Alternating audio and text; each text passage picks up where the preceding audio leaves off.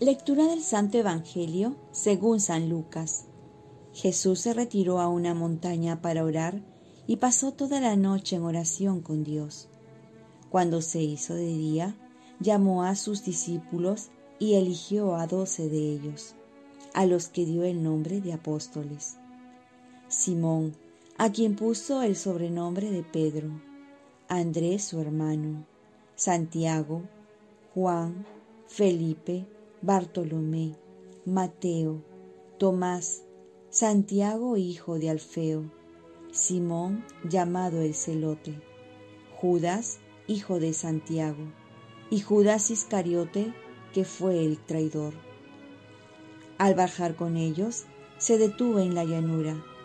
Estaban allí muchos de sus discípulos y una gran muchedumbre que había llegado de toda la Judea, de Jerusalén y de la región costera de Tiro y Sidón, para escucharlo y hacerse curar de sus enfermedades. Los que estaban atormentados por espíritus impuros quedaban curados, y toda la gente quería tocarlo, porque salía de él una fuerza que sanaba a todos. Palabra del Señor. Paz y bien. También Dios te miró con amor y te llamó por tu nombre. ¿Te acuerdas cómo te llamó Jesús? El Evangelio nos presenta la llamada de los apóstoles, que representan el fundamento de la iglesia. También están los discípulos y por último también el pueblo. De esta manera Lucas da a conocer la estructura de la iglesia, con Jesús en el centro, que se manifiesta a través de sus enviados apóstoles para llegar a toda la iglesia.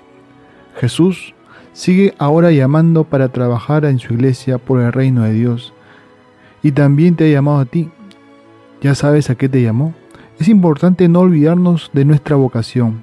Hemos sido llamados de diferentes maneras, pero para un mismo fin, convertirnos y anunciar el reino de los cielos. Y todos somos importantes en la iglesia. Por ello el Papa Francisco ha dicho, todos tienen un lugar en la iglesia. Hoy celebramos a San Judas Tadeo, apóstol, que también tiene una epístola en las Sagradas Escrituras donde advierte contra los falsos maestros y nos anima a ser perseverantes. Les recomiendo que la lean. Por otro lado, es uno de los santos más populares a causa de los numerosos favores celestiales que consigue a sus devotos que rezan con fe, especialmente en cuanto a conseguir empleo o casa. Santa Brígida cuenta en sus revelaciones que nuestro Señor le recomendó que cuanto deseara conseguir ciertos favores, los pidiera por medio de San Judas, Tadeo. Pero también hay que tener cuidado de no caer en las cadenas de San Judas Tadeo, que manda rezar tantas veces y pasar este mensaje, ¿no? O también reenviarlos por las redes. Y si no los haces, te ocurre una desgracia. Eso es lo que dicen. Pero esto es una superstición y por tanto no está bien, no hay que hacerlo. Oremos. Virgen María, ayúdame a tener presente mi llamado y mi vocación para cumplir con la misión que el Señor me ha encomendado. Ofrezcamos nuestro día. Dios Padre nuestro, yo te ofrezco toda mi jornada, mis oraciones, pensamientos, afectos, deseos, palabras, obras, alegrías y sufrimientos en unión con el corazón de tu Hijo Jesucristo, que sigue ofreciéndose a ti en la Eucaristía para la salvación del mundo. Que el Espíritu Santo que guió a Jesús sea mi guía y mi fuerza en este día para ser testigo de tu amor. Con María, la Madre del Señor y de la Iglesia, te pido por las intenciones del Papa y para que se haga en mí tu voluntad.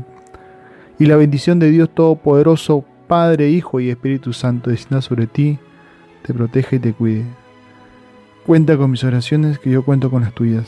Feliz fiesta de San Judas Tadeo y que tengas un santo día.